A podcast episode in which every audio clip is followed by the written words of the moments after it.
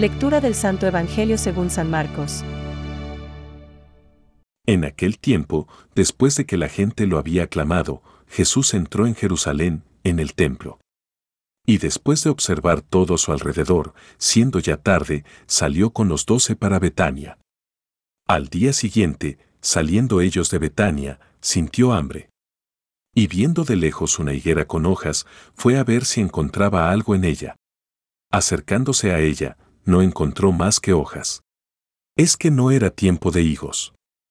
Entonces le dijo, Que nunca jamás coma nadie fruto de ti. Y sus discípulos oían esto. Llegan a Jerusalén. Y entrando en el templo, comenzó a echar fuera a los que vendían y a los que compraban en el templo. Volcó las mesas de los cambistas y los puestos de los vendedores de palomas y no permitía que nadie transportase cosas por el templo. Y les enseñaba, diciéndoles, No está escrito. Mi casa será llamada casa de oración para todas las gentes. Pero vosotros la tenéis hecha una cueva de bandidos. Se enteraron de esto los sumos sacerdotes y los escribas y buscaban cómo podrían matarle. Porque le tenían miedo, pues toda la gente estaba asombrada de su doctrina. Y al atardecer salía fuera de la ciudad. Al pasar muy de mañana, vieron la higuera, que estaba seca hasta la raíz. Pedro, recordándolo, le dice, Rabbi, mira, la higuera que maldijiste está seca. Jesús les respondió, Tened fe en Dios. Yo os aseguro que quien diga a este monte, Quítate y arrójate al mar, y no vacile en su corazón sino que crea que va a suceder lo que dice, lo obtendrá. Por eso os digo, todo cuanto pidáis en la oración, creed que ya lo habéis recibido y lo obtendréis.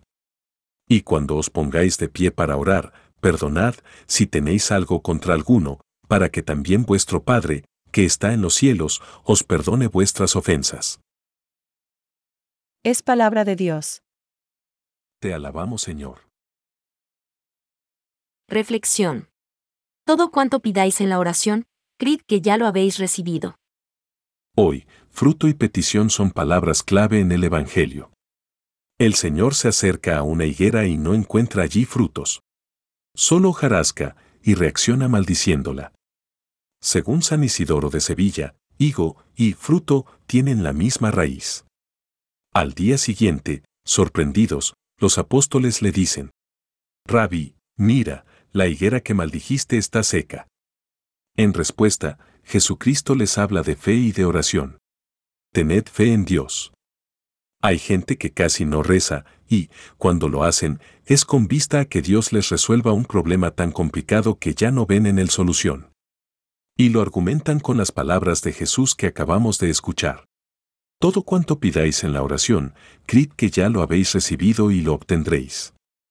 Tienen razón y es muy humano, comprensible y lícito que, ante los problemas que nos superan, confiemos en Dios, en alguna fuerza superior a nosotros.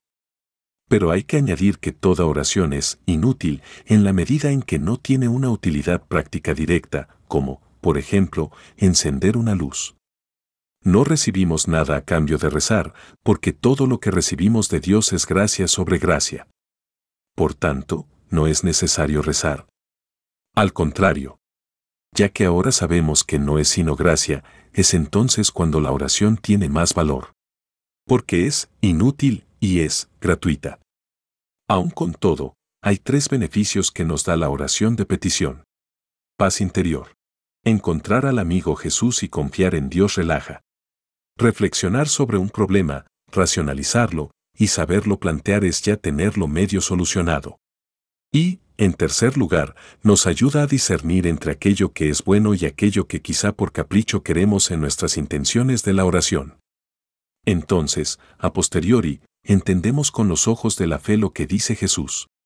Todo lo que pidáis en mi nombre, yo lo haré, para que el Padre sea glorificado en el Hijo.